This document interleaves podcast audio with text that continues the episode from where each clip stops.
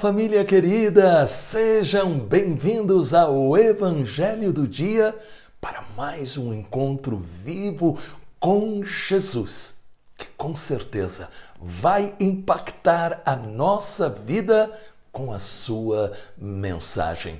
E hoje ele vai falar de um modo muito especial sobre as condições para a gente ser seu seguidor. E muito obrigado a você que tem compartilhado o Evangelho do Dia nos seus grupos. É assim que a gente segue a ordem de Jesus e de e evangelizai, ide e anunciai o Evangelho. Deus, com certeza, está abençoando a você. Peçamos o Espírito Santo. Pai maravilhoso, Pai de amor, ilumina-nos com o Espírito Santo para que o Evangelho de hoje possa entrar em nosso coração, possa nos abençoar e formar em nós um coração de discípulos, de servos do Reino. Em nome do Pai, do Filho e do Espírito Santo. Amém. Proclamação do Evangelho de Nosso Senhor Jesus Cristo, segundo São Lucas, no capítulo 14, versículos de 25 a 33. Grandes multidões acompanhavam Jesus. Ele se voltou e lhes disse: quem vem a mim e não deixa em segundo plano seu próprio pai e mãe, mulher, filhos, irmãos e irmãs e até a sua própria vida, não pode ser meu discípulo. Quem não carrega a sua própria cruz e não vem após mim, não pode ser meu discípulo. De fato, quem de vocês, querendo construir uma torre, primeiro não se senta para calcular os gastos e ver se tem o suficiente para terminar? Caso contrário, irá pôr o alicerce e não será capaz de acabar.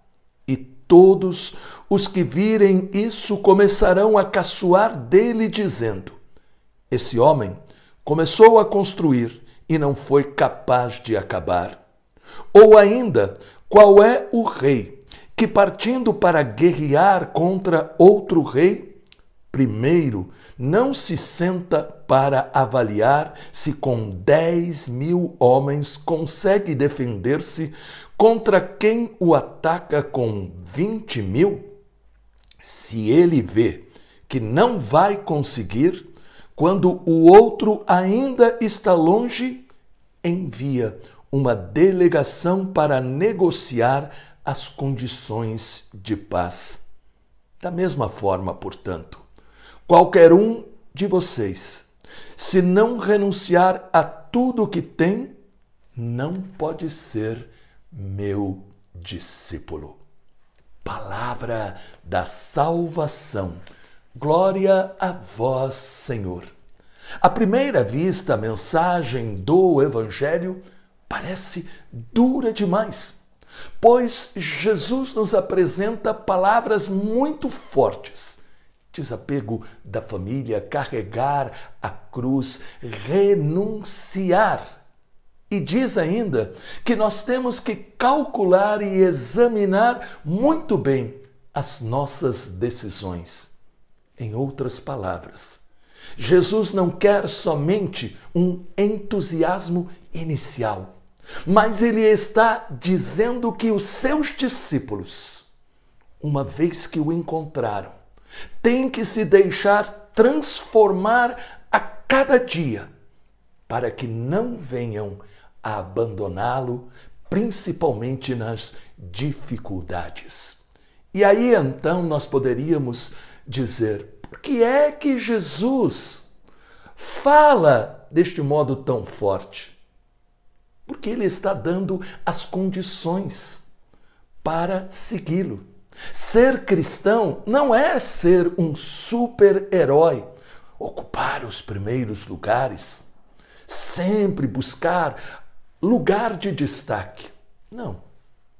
Antes de tudo, ser cristão significa ser discípulo, ser servo, aprendendo com o próprio Jesus, que diz no Evangelho: quem quiser ser o maior, que seja aquele que mais serve, mais se doa, mais é útil, mais faz o bem a todos.